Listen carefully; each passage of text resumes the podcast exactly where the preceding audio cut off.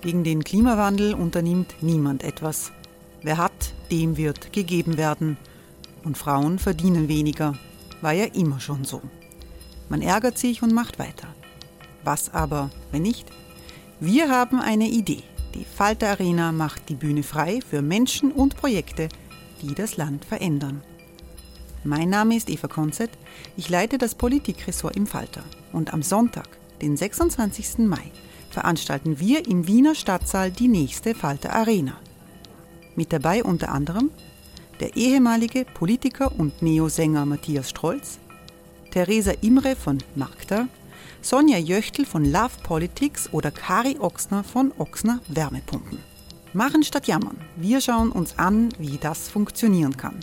Kommen auch Sie vorbei. Alle Informationen und Tickets finden Sie unter falter.at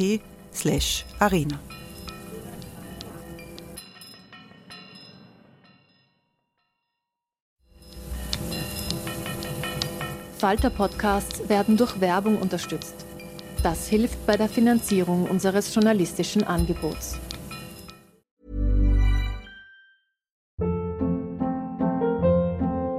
Hold up. What was that? Boring. No flavor. That was as bad as those leftovers you ate all week. Kiki Palmer here, and it's time to say hello to something fresh and guilt-free. Hello Fresh. Jazz up dinner with pecan-crusted chicken or garlic butter shrimp scampi. Now that's music to my mouth. Hello Fresh. Let's get this dinner party started. Discover all the delicious possibilities at hellofresh.com.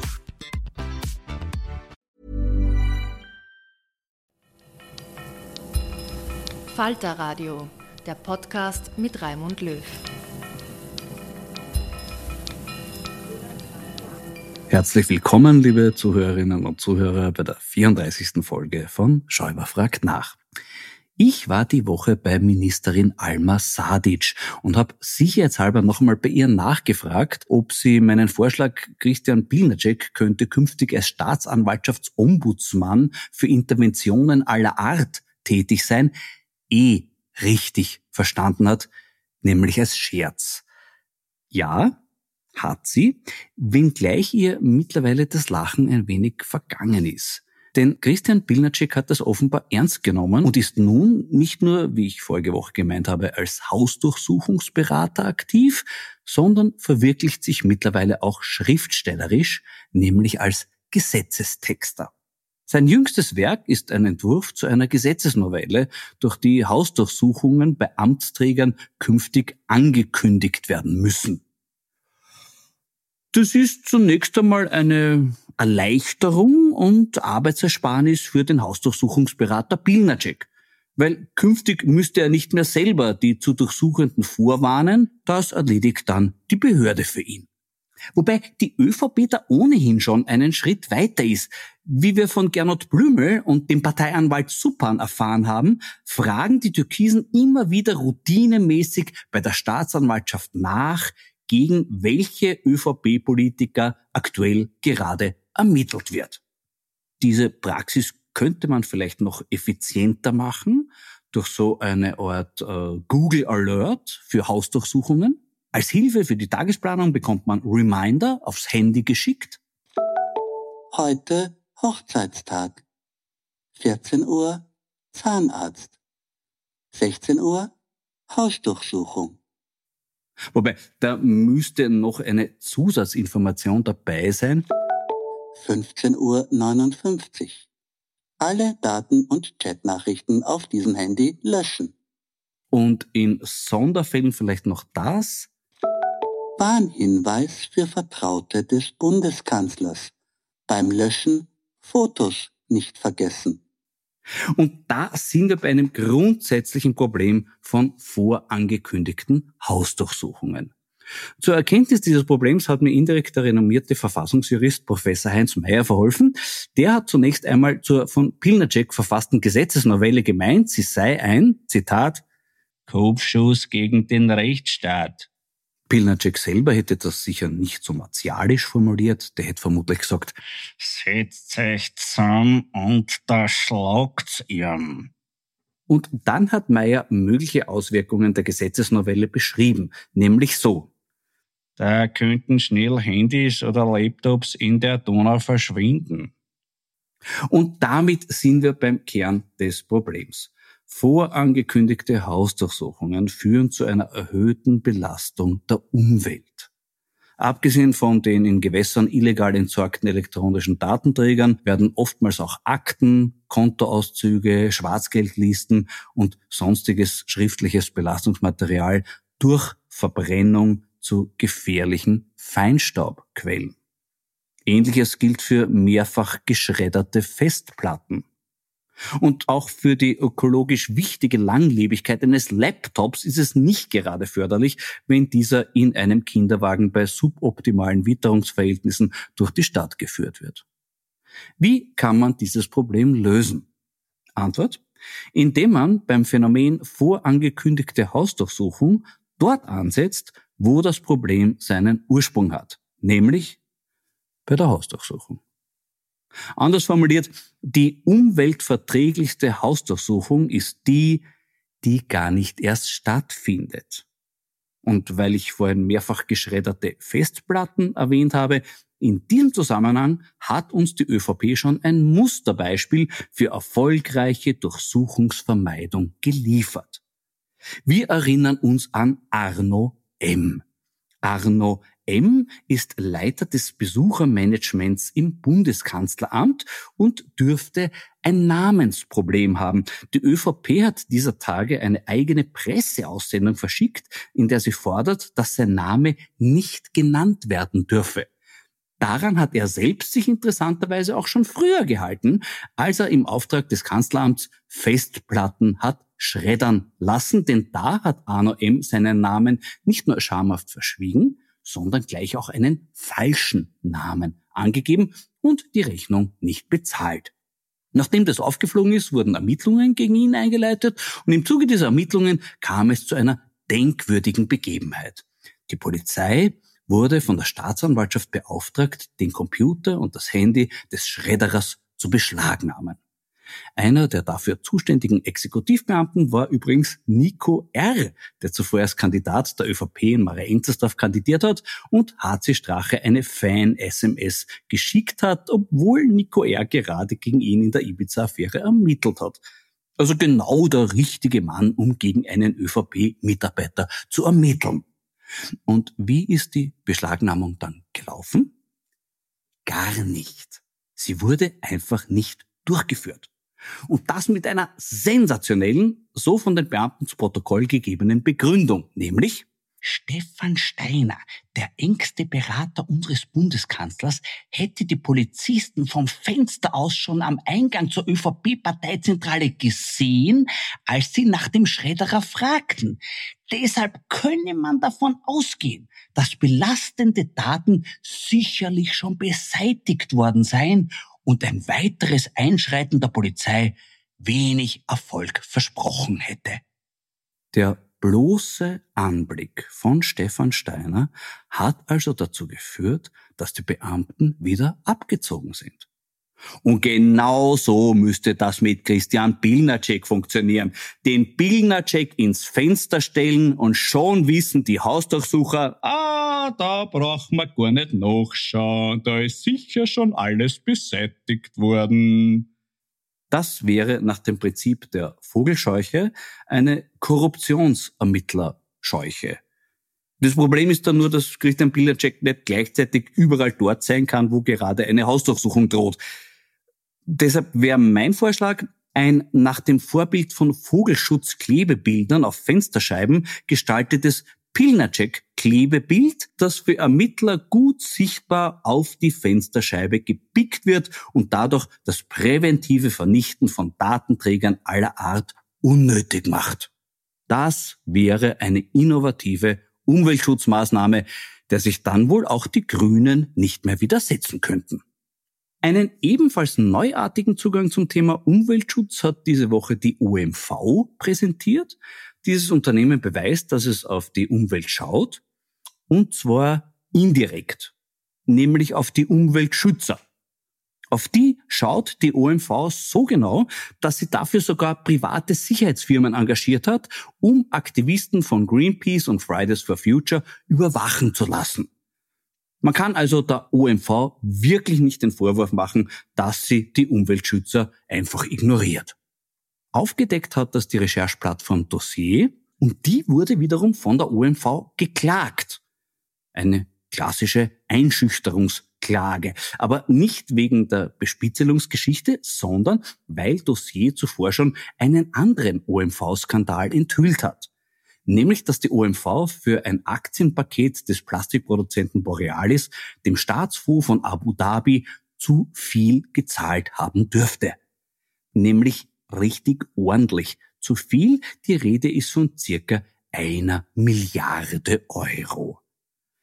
Warum sie das gemacht hat, weiß man nicht. Zumindest noch nicht.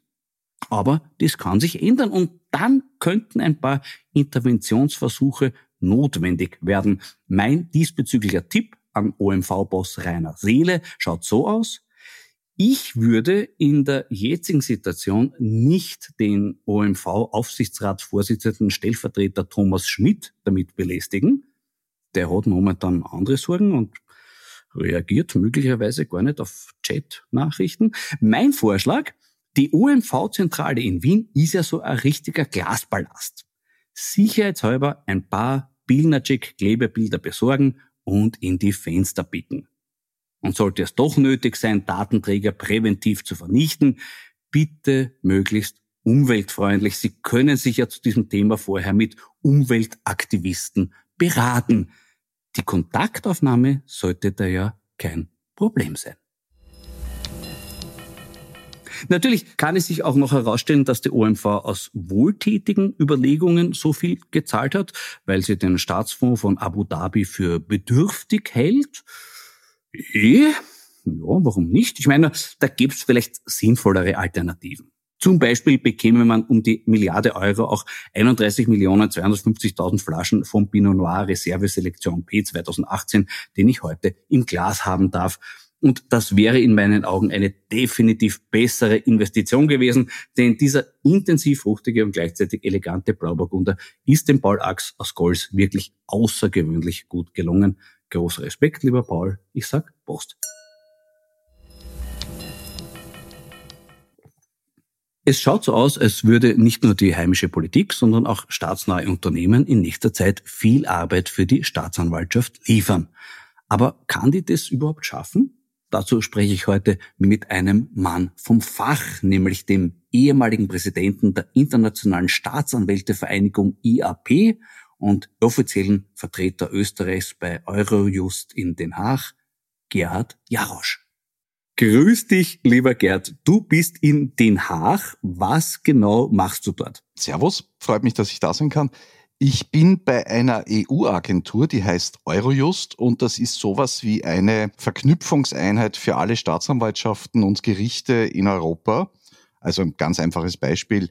Wenn ein Staatsanwalt in Wien ein Konto aufmachen muss, das in Zypern liegt und er weiß nicht, wie das geht und ob man das jetzt übersetzen lassen muss und wie schickt man das, dann meldet er sich bei uns und wir helfen ihm dabei.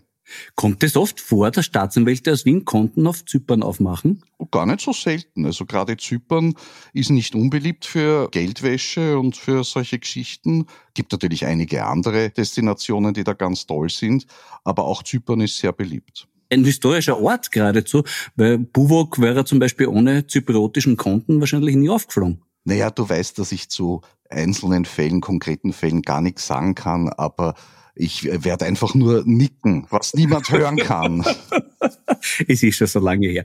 Du warst doch noch Präsident der Internationalen Staatsanwältevereinigung IAP. Wie bist du zu diesem Job gekommen? Ich habe irgendwann begonnen, mich dort zu engagieren. Nach der früheren Präsidentin der österreichischen Staatsanwältin, der, äh, glaube ich, jedem bekannten äh, Brigitte Bierlein, ja. bin ich hingeschickt worden an ihrer Stelle, als sie zum Verfassungsgerichtshof gewechselt ist, zu so einer Konferenz. Und das hat mir irrsinnig getaugt. Da kommen Staatsanwälte aus der ganzen Welt zusammen, wirklich aus der ganzen Welt, aus allen Kontinenten, äh, weit mehr als, als derzeit, glaube ich, sind wir bei 140 Ländern und tauschen sich aus und helfen einander, versuchen voneinander zu lernen. und bauen auch ein Netzwerk auf, das bei der Rechtshilfe dann später erfolgreich ist. Das hat mir Spaß gemacht. Ich habe mich sehr engagiert dort und irgendwie ist es dann so weit gekommen, dass ich sogar für sechs Jahre lang der Präsident dieser äh, NGO sein durfte ja sehr was Ehrenvolles. Jetzt könnte man mutmaßen, du bist den Niederungen österreichischer Justizscharmützel entkommen. Aber das stimmt nicht ganz, denn einigermaßen überraschend wurdest du vor ein paar Wochen wieder hineingezogen. Und zwar von Christian Pilnacek. Der hat der Vizepräsidentin des obersten Gerichtshofs, Eva Marek, eine Nachricht geschickt, in der er einen Ausschnitt aus einem Interview mit dir aus der deutschen Zeitung Zeit hineinkopiert hat. Und zwar eine Stelle, an der du sagst, dass sich Staatsanwälte gegen politische Einflussnahme wehren müssen. Pilnacek hat es kommentiert mit den Worten ein Putsch. Marek wollte daraufhin wissen, gegen wen, worauf Pilnacek geantwortet hat, gegen Kurz und Co. Ich muss ehrlich sagen, das hätte nicht von dir erwartet, dass du einen Staatsstreich planst. Äh, willst du vielleicht jetzt die Gelegenheit für ein Geständnis nutzen? Ja, also ich habe mir selber auch nicht ganz zugetraut. Ich habe dann eh nachher auch, äh, auch öffentlich gesagt, ich werde mir jetzt ähm, einen Bart wachsen lassen und Zigarren rauchen, so wie der Fidel Castro, um versuchen, den Staat, na, ist ein Blödsinn natürlich. Also äh, das Einzige, was ich gesagt habe, ist, dass wir uns an die Gesetze halten sollen als Staatsanwälte und ansonsten nichts und unseren Job anständig machen sollen und dass wir nicht auf politische Zurufe reagieren sollen. Und manchen Leuten ist es offensichtlich sauer aufgestoßen. Ja, ist es vielleicht schon ein unbotmäßiges Verhalten, sich an Gesetze zu halten? Also, was mir bei der ganzen Geschichte aufgefallen ist, dass ich mir erlaube, öffentlich zu sagen, dass es vielleicht nicht immer gut ist für die eigene Karriere, wenn man aufmupst oder wenn man irgendwie, ich weiß nicht, auch öffentlich sich äußert, kritisch vielleicht. Und es wird dann dadurch bedankt, dass mir auch äh, nicht öffentlich in dem Fall vorgeworfen wurde, das sei ein Putsch. Also das bestätigt sich ja dadurch alleine schon selbst. Du hast in diesem Interview ein Grundproblem der österreichischen Politik auf den Punkt gebracht. Du hast Folgendes gesagt, Politiker teilen die Welt gerne in parteipolitische Schubladen ein. Sie können sich nicht vorstellen, dass jemand im öffentlichen Bereich nicht in eine dieser Schubladen passt. Diese Reaktion kenne ich auf meine Arbeit auch. Äh, welche Erfahrungen hast du damit gemacht? Also ich, ich bin jetzt auch schon 25 Jahre in der Justiz in Österreich und ich habe über die vielen Jahre und Jahrzehnte natürlich viele Leute auch bei uns kennengelernt, Richterinnen, Staatsanwälte, Vertragsbedienstete, alle möglichen die viele von uns, so wie überall, denken politisch, ähm, weniger engagieren sich politisch, gerade unter Richtern und Staatsanwälten ist es nämlich auch pfui, dass man einer politischen Partei auch nur angehört. Das gibt's. Es gibt auch bei uns Leute, die ein Parteibuch haben, aber es ist die absolute Ausnahme. Wir wollen das nicht, weil das irgendwie nicht zu unserem Jobprofil passt. Ich kann jetzt schwer als Richter zum Beispiel oben sitzen in einem Verhandlungssaal und ein Urteil vielleicht sogar in einer kleinen Gemeinde zum Beispiel fällen über jemanden, wenn der weiß, ich gehöre jetzt der einen oder anderen Partei an, das wird dann immer wieder damit verknüpft werden. Und das ist jetzt ganz vereinfacht, es geht noch weiter natürlich. Ähm, der wesentliche Grund, warum wir das nicht sind. Ich selbst bin in keiner Partei, will auch in keiner Partei sein äh, und empfehle das auch allen anderen. Was jetzt Politiker, die in ihrem Parteiapparat aufwachsen und vielleicht auch nicht so sehr draußen sind, die den öffentlichen Dienst ganz gut kennen, den übrigen öffentlichen Dienst außerhalb der Justiz, was die sehen ist, dass immer irgendwer punziert ist. Und die können sich einfach nicht vorstellen, dass wir da jetzt nicht hineinpassen in ihr Schema und dass wir jetzt nicht ein Parteibuch haben. Und wenn wir uns dann auch noch die Frechheit äh, anmaßen, dass wir in einem Strafverfahren, in einem Ermittlungsverfahren gegen einen Politiker ermitteln, dann wird uns sofort eine andere natürlich parteipolitische Punze umgehängt. Ist das nicht auch ein bisschen ein Zeitgeistproblem? Ich habe in letzten Woche den Helmut Brandstätter äh, in der Sendung gehabt. Der hat erzählt, dass Sebastian Kurz ganz offen sagt, entweder du bist mein Freund oder du bist mein Feind. Ähm, diese extreme Polarisierung schlägt die auch durch bei der Beurteilung der Justiz? In Österreich gab es das ja auch früher schon, dass wir beschimpft wurden oder dass ich das jetzt ehrenrührig se sehen würde als äh, Schwarze, weil wir gegen Rote ermittelt haben und andersrum. Was sich vielleicht schon ein bisschen geändert hat, ist diese starke Polarisierung der letzten Jahre, nicht nur bei uns, sondern auch in anderen Ländern. Das hat glaube ich, auch mit der Schnelllebigkeit der sogenannten Medien zu tun, mit dem, was sich in sozialen Medien tut. Ähm, der Ton wird rauer, die Stimmung wird ein bisschen kälter und das Gemeinsame streicht fast niemand mehr heraus, viel lieber das Trennende. Was hältst du denn von dem jüngsten Entwurf für eine Gesetzesnovelle, durch die Hausdurchsuchungen bei Amtsträgern künftig angekündigt werden müssen? Da muss ich jetzt vorher was ganz Wichtiges sagen. Ich und meine Kollegen, wir vollziehen Gesetze, wir machen sie nicht. Wir dürfen schon unsere Meinung dazu haben, wir sagen sie auch, haben sie auch jetzt gesagt, nämlich, das kann man gern machen, wenn man will, dass wir Korruptionsdelikte nicht mehr aufklären. Also die Intention, ich will jetzt niemandem was unterstellen, war entweder sie haben nicht sehr weit gedacht oder sie wollen tatsächlich, dass wir in Korruptionsverfahren, die irgendwas mit dem öffentlichen Dienst zu tun haben, und das haben sie ja wohl meistens, äh, nicht mehr weiter ermitteln können. Also schlicht und ergreifend, das ist ein Holler. Eine Basis dafür hat zum Beispiel der ehemalige Justizminister Böhmdorfer gelegt, der einen Kommentar geschrieben hat zum Thema, dass Hausdurchsuchungen meistens eine Ressourcenverschwendung sind, weil ja doch im Fall einer Ermittlung eh alle konstruktiv mitarbeiten und das ist eigentlich unnötig ist. Ja, ich finde das gut. Da könnten wir unser Budget sanieren, wenn wir auch zum Beispiel an alle großen Drogendealer einen Brief schreiben und sagen, kommen Sie bitte morgen ins Büro und nehmen Sie einen Drogenvorrat mit und auch gleich das Geld, das Sie eingesammelt haben. Vielleicht funktioniert das konstruktiver Ansatz. Äh, Wäre es vielleicht eine Alternative dazu, die seitens der ÖVP behauptete Praxis, wonach die routinemäßige Anfragen bei der Staatsanwaltschaft machen, um nachzufragen, gegen welche ÖVP-Politiker aktuell gerade ermittelt wird? Also das kann ich jetzt auch nicht kommentieren. Es hat mich ein wenig verwundert, dass man das routinemäßig macht. Ich verstehe schon, dass man wissen will, ob es da was gibt und was da gibt. Ähm, aber gehört habe ich das vorher noch nicht, dass Rechtsanwälte sowas routinemäßig machen. Aber sei es drum.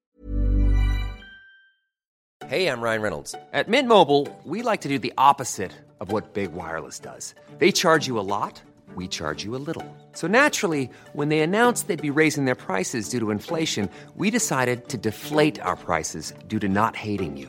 That's right. We're cutting the price of Mint Unlimited from $30 a month to just $15 a month. Give it a try at mintmobile.com slash switch. $45 upfront for three months plus taxes and fees. Promote for new customers for limited time. Unlimited more than 40 gigabytes per month. Slows. Full terms at mintmobile.com.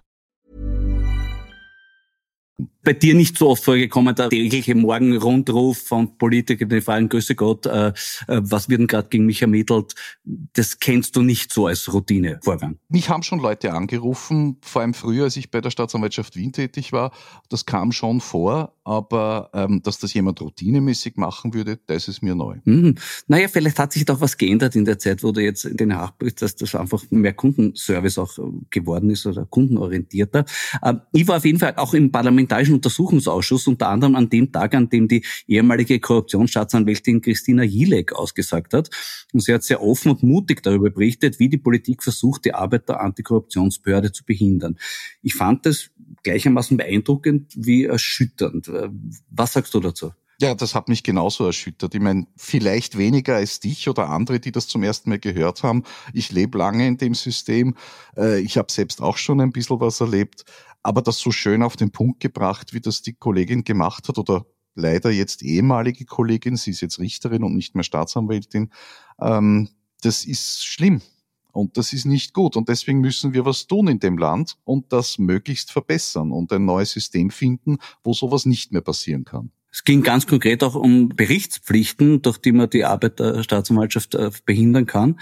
Äh, wie siehst du das Problem? Das ist natürlich ein massives Problem. Also wenn man an so einem riesigen Verfahren arbeitet, wo man Dutzende, teilweise hunderte Aktenbände zu bewältigen hat, heute natürlich mehr und mehr digital, ist eh klar. Aber da geht es um, um zigtausende Dokumente, um ich weiß nicht wie viele Aussagen, Kontoeröffnungen und, und, und. Ähm, da arbeitet man dran und das ist ziemlich zach. Das ist wirklich wie ein paar Nadeln aus einem riesigen Heuhaufen rausholen. Wenn man daneben jetzt ähm, auch noch regelmäßig gefragt wird, na, was machst du denn gerade und wie weit bist du damit und hast du dabei eh daran gedacht? Also wenn man nicht jetzt unterstützend begleitet wird, sondern mitunter kommt es einem jedenfalls so vor, auch maßregelnd, dann ist das natürlich nicht gut. Das behindert. Ich sage jetzt nicht, dass das Berichtswesen an sich ein Blödsinn ist, überhaupt nicht. Solange wir monokratisch strukturiert sind, also solange wir oben eine Spitze haben als Chefin oder Chef, äh, muss es Berichte geben. Nur das Ausmaß ist es. Wenn ich in der Woche zwei Berichte schreiben muss, werde ich nicht mehr zum Arbeiten kommen. Du hast auf noch ein Problem in dem Zusammenhang hingewiesen, du hast gesagt, bei den Berichtspflichten geht es ja auch darum, dass dadurch Informationen bis zu politischen Entscheidungsträgern fließen und das in politisch heiklen Verfahren. Wie läuft es konkret? Also die Staatsanwaltschaften sind, wie ich das vorher gesagt habe, das ist ein bisschen ein juristischer Begriff, monokratisch strukturiert. Es gibt eine Spitze und alle drunter hängen an dieser Spitze, müssen Befehle, also Weisungen entgegennehmen und müssen nach oben Informationen weitergeben.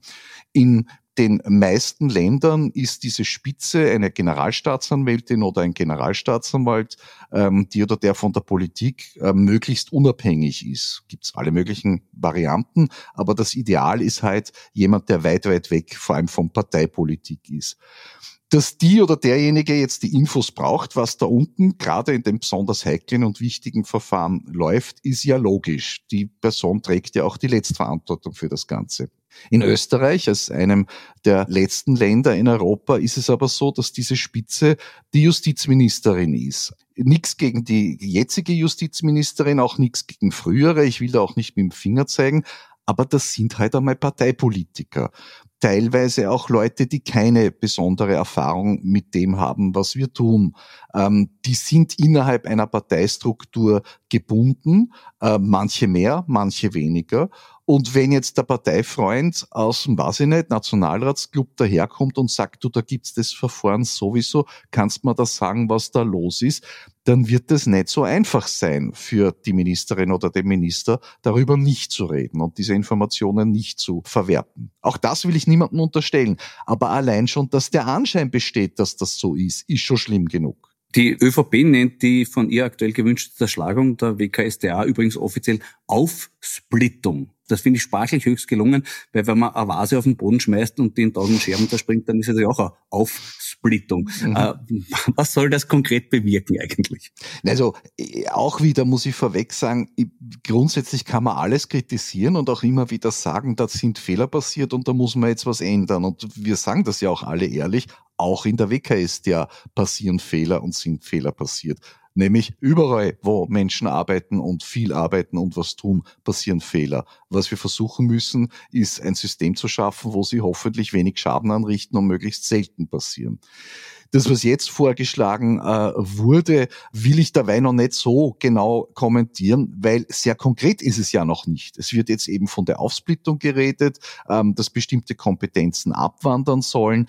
Die WKS, der ist noch nicht wahnsinnig alt. Sie wurde in der ähm, jetzigen Form erst 2010 geschaffen, äh, also erst ab 2011 war sie dann so tätig, auch mit den Wirtschaftsagenten. Wahnsinnig langer Erfahrungszeitraum ist es, gerade bei diesen riesigen Verfahren, die die führen, nicht. Also wenn man was ändern will, gerne. Wie gesagt, wir vollziehen die Gesetze, wir machen sie nicht aber man soll sich schon ganz genau überlegen, warum man etwas ändert und ob es denn nachher tatsächlich besser sein kann.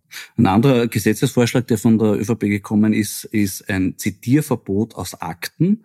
Äh, was hältst du da davon? Ja, das bezieht sich auf die Regelung, die in Deutschland ähm, äh, existiert. Das ist jetzt auch ein bisschen schwammig, weil dann kann ich halt nicht direkt das zitieren. Ich kann aber insgesamt dann doch wieder drüber berichten.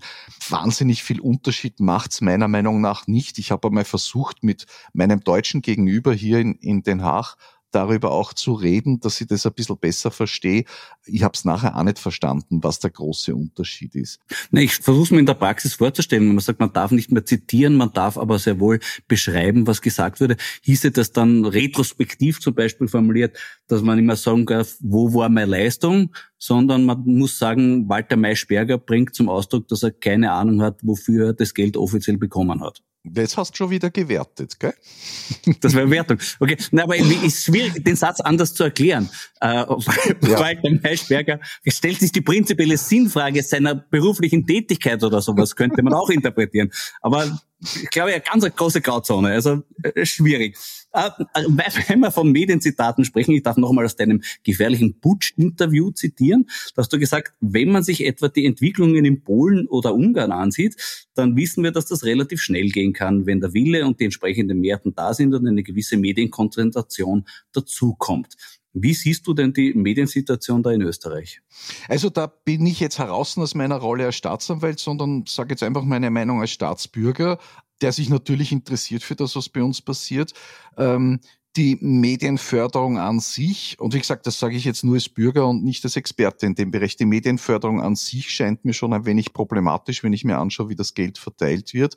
Was aber noch wesentlich problematischer ist, meiner Meinung nach, ist, dass sich das auf eine Handvoll äh, Leute zuspitzt, die einen Großteil der Bevölkerung informieren oder auch desinformieren äh, mitunter dass es Riesenstäbe, äh, PR-Apparate gibt, auch in der Politik, die versuchen, da mitzuspielen und die Redaktionen auch zu beeinflussen. Wir sehen ja, dass es äh, immer weniger Geld gibt bei den Medien, bei dem Teil der Medien, nicht bei denen, die das hinten reingeschoben kriegen. Aber bei dem anderen Teil der Medien ist es so, da sitzen immer kleinere Redaktionen da, die immer größeren PR-Stäben der politischen Parteien oder Regierungen gegenüber sitzen und die drucken dann halt ab, was die sagen. Egal, ob das jetzt richtig ist oder nicht, weil sie schlicht und ergreifend die Zeit nicht haben, rauszufinden, ob das jetzt ein Holler ist oder in Ordnung. Und gut, die Justiz ist ja auch äh, von der Berichterstattung betroffen und das ist manchmal ein bisschen seltsam auch, weil man sollte meinen, dass Journalismus an Aufdeckung interessiert ist. Aber bei uns ist das nicht in allen Medien so. Beispiel Berichterstattung über den Grasser-Prozess. Da war teilweise reine Reinwaschungspropaganda für Gras am dreistesten im Kurier, wo geschrieben wurde, die Staatsanwälte hätten nicht einmal das Futsal eines Indizals. Kann man sich gegen sowas wehren? Also das ist schwierig für uns, weil das ist ja irgendwie, sollten wir uns nicht verkaufen. Wir haben das auch immer so ein bisschen als Tabu angesehen, dass wir überhaupt einmal mit den Medien reden, ist noch nicht so lange her. Früher waren wir extrem zurückhaltend, auch in unserer Medienarbeit. Das hat sich eh schon gebessert ich glaube, das Beste, was wir tun können, ist, dass wir eine anständige Arbeit abliefern, zu einem gut begründeten Ergebnis kommen, wenn es eine Einstellung ist, also wenn es nicht in die Öffentlichkeit dann in einen Prozess kommt, dass wir es auch veröffentlichen, warum wir ein Verfahren nicht weiterführen, warum wir es einstellen. Wenn wir aber anklagen, dann haben wir eh die öffentliche Gerichtsverhandlung. Und dann soll sich halt dort jeder ein Bild machen, ob wir anständig gearbeitet haben oder nicht. Ja, ist es nicht mittlerweile sogar nötig, dass die Staatsanwaltschaft auch eine eigene PR-Abteilung hat, die sich mit genau diesen Dingen beschäftigt? Das ist was, was wir intern auch immer wieder diskutieren. Wie aktiv und wie offensiv sollen wir unsere Medienarbeit gestalten? Sollen wir uns da nur zurückhalten und warten, dass unser Journalist anruft und eine Frage stellt? Äh, oder sollen wir das auch aktiver mit Pressekonferenzen und solchen Dingen mehr machen? Wir schauen uns das auch an, wie das in anderen Ländern funktioniert. Teilweise ist es ganz anders als in Österreich und wesentlich offensiver. Teilweise gibt es überhaupt keine Medienarbeit, nämlich wirklich gar keine was ich auch nicht sehr gut finde. Also dort herrscht dann viel Unwissen und da wird viel Blödsinn verbreitet in der Öffentlichkeit. Ich persönlich neige schon dazu, dass wir das ein bisschen besser machen müssen. Vor allem, dass wir uns besser erklären. Wenn man zum Beispiel diskutiert, und das verstehe ich ja, warum dauert denn so ein Verfahren sechs, sieben, acht Jahre, bis es endlich zur Anklage kommt, dass wir den Leuten erklären, warum das so lang dauert, welche Schritte da dazwischen sind und was da passiert ist in der Zeit. Das tun wir, glaube ich, immer noch nicht gut genug. Da müsste man mehr, mehr Aufklärung betreiben. Ein Thema, das mittlerweile auch in den Medien vorkommt, ist der Konflikt zwischen Korruptionsstaatsanwaltschaft und Oberstaatsanwaltschaft. Was läuft da schief? Also da will ich jetzt konkret zur Sache nichts sagen, nur was Abstraktes kann ich dazu sagen. Dass es in einer Hierarchie natürlich Meinungsunterschiede gibt, ist eh klar. No, na, sind verschiedene Leute, die haben verschiedene Meinungen. Aber dass es zu Reibereien kommt, die an die Öffentlichkeit treten, wo es Aufnahmen gibt, die dann äh, zu Anzeigen führen und solche Sachen, also das ist nicht gut. Und das ist ja eh allen klar allen Beteiligten, auch bei der Oberstaatsanwaltschaft, im Justizministerium und bei der WKStA. Da müssen wir dringend was tun. Das ist das interne Klima. Wie sehr oder wie wenig, das will ich jetzt auch nicht beurteilen, das von außen beeinflusst wird, nämlich durch politische Einflussnahme, dass da bestimmte Begehrlichkeiten von außen da reinspielen. Das sollte man auch aufklären. Sind wir eh dabei, hoffe ich. Und dass es in Zukunft so nicht mehr weitergehen kann, das ist jedem klar. Da gehört Harmonie her. Die Leute haben sich das verdient, dass wir unsere Arbeit anständig machen. Wir werden ja dafür bezahlt, dass wir Strafverfahren führen, dass wir Ermittlungen führen und rausfinden, ob jetzt wer was angestellt hat oder nicht. Und nicht dafür, dass wir uns gegenseitig damit Anzeigen überschütten. Du hast auch gesagt noch in dem Interview, würde Österreich heute versuchen, der Europäischen Union beizutreten, würde es die Anforderungen nicht erfüllen. Es müsste eine unabhängige Generalstaatsanwaltschaft schaffen. Wie müsste die ausschauen? Nur um das noch zu erklären, das ist bei den äh, Beitritten der letzten Jahrzehnte mittlerweile schon, also nach unserem Beitritt so gewesen. Da gibt's ein Kapitel, oder gibt's ein Justizkapitel, gibt's viele Kapitel über, was weiß ich, Fischerei und Frösche hupfen, keine Ahnung, aber gibt's ein Justizkapitel und da steht dann auch drinnen Unabhängigkeit der Justiz und darunter gibt's wieder das Unterkapitel Unabhängigkeit der Staatsanwaltschaft. Das wurde dann zum Beispiel in Slowenien oder in Kroatien, also in Ländern, die später beigetreten sind, äh, auch so umgesetzt. Auch in den baltischen Ländern zum Beispiel wurde es ganz streng umgesetzt. Da gibt's bei den drei baltischen Ländern zwei Generalstaatsanwältinnen und einen Generalstaatsanwalt. Die sind tatsächlich sehr, sehr weit weg von der Politik die hupfen auch nicht jede Woche in irgendeinen Ausschuss im Parlament äh, rein und erklären, was gerade an Ermittlungsverfahren läuft und nehmen vielleicht dann noch die Beweismittel mit, sondern die werden vom Gericht kontrolliert. Das ist das Allerwichtigste und dem Parlament und damit der Öffentlichkeit berichten sie im Nachhinein über Verfahren natürlich auch, aber nicht während eines laufenden Ermittlungsverfahrens. Und damit gibt's weder den Informationsfluss von unten nach oben in die Politik, noch die Möglichkeit der Einflussnahme aus der Politik von oben nach unten auf die Staatsanwälte. Das heißt aber, so eine Lösung für Österreich äh, wird momentan diskutiert, äh, vielleicht doch einen Bundesstaatsanwalt einzuführen. Was hältst du davon? Ja, ich finde das sehr vernünftig. Der, der, Name darüber kann man jetzt diskutieren. Wir haben auch einen Generalprokurator schon in Österreich. Den gibt's schon. Den könnte man auch ausbauen. Wir können das auch Generalstaatsanwältin nennen oder Bundesstaatsanwalt. Der Name ist wurscht. Es sollte eine möglichst integre Person sein mit einer möglichst langen, einschlägigen Berufserfahrung, die möglichst weit weg von der Politik ist und auch nicht abhängig ist, also weder bei der Wiederbestellung oder bei solchen Dingen mehr. Dafür gibt's Modelle in Europa äh, und auch darüber hinaus. Also da kann man viel lernen von den anderen Ländern. Lernen von anderen Ländern können wir momentan, glaube ich, auch aus Ungarn und Polen. Nämlich da sieht man, wie zerbrechlich so ein System sein kann, ein Rechtsstaat. Ja, das geht sehr, sehr schnell. Das ist faszinierend, wie gerade ein Land wie Polen, das ja auf sehr gutem Weg war, nach dem Ende des Kommunismus, das sehr viel Reformen reingebracht hat, auch im Justizsystem, wie schnell man das wieder unter Kontrolle kriegen kann mit Disziplinarrecht, mit Zwangspensionierungen und dann vor allem mit der Personalpolitik, wo ich wen hinsetze und wer diese Personalpolitik betreiben kann. Äh, Polen war auch eins der sehr wenigen Länder, wo das mit dem Generalstaatsanwalt dann wieder geändert wurde, wo jetzt der Justizminister wieder der Generalstaatsanwalt ist, der halt rein zufällig natürlich diese strenge Politik, diese quasi autoritäre Politik, die in dem Land insgesamt herrscht, auch in dem Bereich massiv umsetzt. Mein Eindruck über ein Hauptproblem der österreichischen Staatsanwaltschaft war immer das, dass die Ungleichheit der Mittel war. Ich kann mich erinnern an eine Causa Meindl, wo ein und höchstens zwei Staatsanwälte damit beschäftigt waren, gegen eine ganze Armee von Meindl-Anwälten, wo man sich schon im Vorfeld sagt, die stehen ja auf verlorenen Posten. Was müsste da passieren, dass das besser wird? Also es wird langsam, aber leider meiner Meinung nach zu langsam eh besser. Jetzt haben wir Inhouse-Experten, also IT-Menschen und was weiß ich, Buchhaltungsexperten, die uns den wirtschaftlichen Teil ähm, uns dabei unterstützen.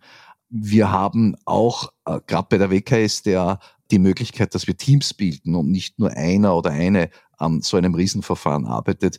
Aber natürlich im Vergleich zu dem, was bei den Riesenverfahren an Anwälten draußen ist, äh, an eingekauften Professoren und anderen Experten und Betreuern, die die Verteidigung beraten und auch nach außen vertreten, sind wir natürlich noch äh, ja, arme Würsteln. Und das müsste noch wesentlich besser werden. Das kostet aber halt Geld. Dafür brauche ich viele Leute. Und die sind jetzt nicht gerade billig. Allein unsere Ausbildung dauert ja, wenn ich das Studium und die Ausbildung zum Richter rechne, zumindest acht Jahre. Ähm, das ist jetzt nicht so einfach, das zu machen. Aber ich glaube schon, dass das wichtig ist, auch wenn das nur relativ wenige Verfahren betrifft im Vergleich zu allem, was wir tun. Aber das sind halt die Verfahren, an denen sich auch zeigt, ob die Justiz funktioniert und die Leute, die Bevölkerung darauf vertrauen können, dass auch die da oben, um diesen bisschen blöden äh, Ausdruck zu verwenden, äh, die da oben genauso äh, angeschaut werden und ihnen genauso auf die Finger geschaut wird, äh, wenn sie was angestellt haben. Das sehe ich ganz genauso und deshalb meine abschließende Frage, eine in dem Zusammenhang stehende Hoffnungsfrage. Dürfen wir uns beim Eurofighter noch Hoffnungen machen?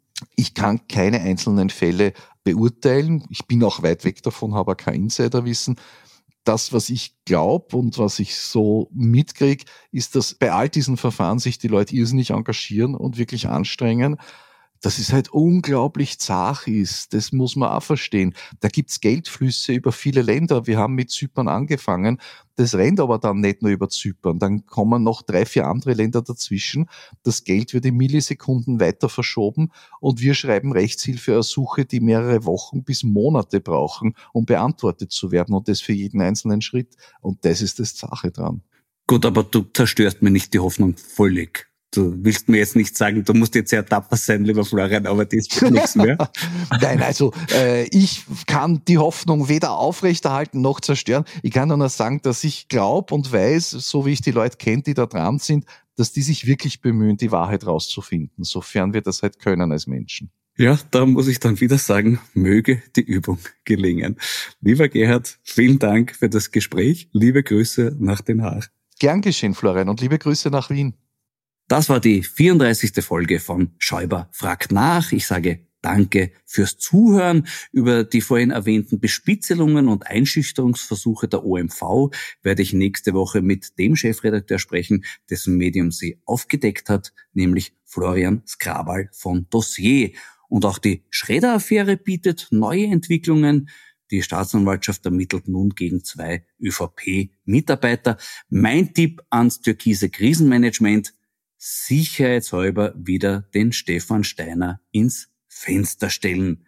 Wenn ihm das auf die Dauer zu fad wird, könnte er ja beim Pilnacek nachfragen. Vielleicht verrät ihm der, wann's grad nützlich wäre. Auf jeden Fall gilt für die Ermittler das Gleiche wie für Sie, liebe Zuhörerinnen und Zuhörer, nämlich bleiben Sie aufmerksam. Ihr Florian Schäuber.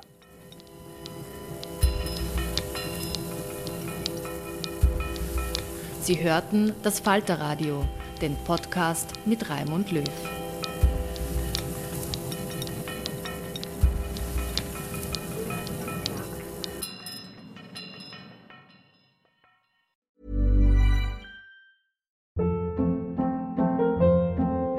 Hold up. What was that? Boring. No flavor. That was as bad as those leftovers you ate all week. Kiki Palmer here, and it's time to say hello to something fresh and guilt-free. Hello Fresh. Jazz up dinner with pecan-crusted chicken or garlic butter shrimp scampi. Now that's music to my mouth. Hello Fresh. Let's get this dinner party started. Discover all the delicious possibilities at hellofresh.com.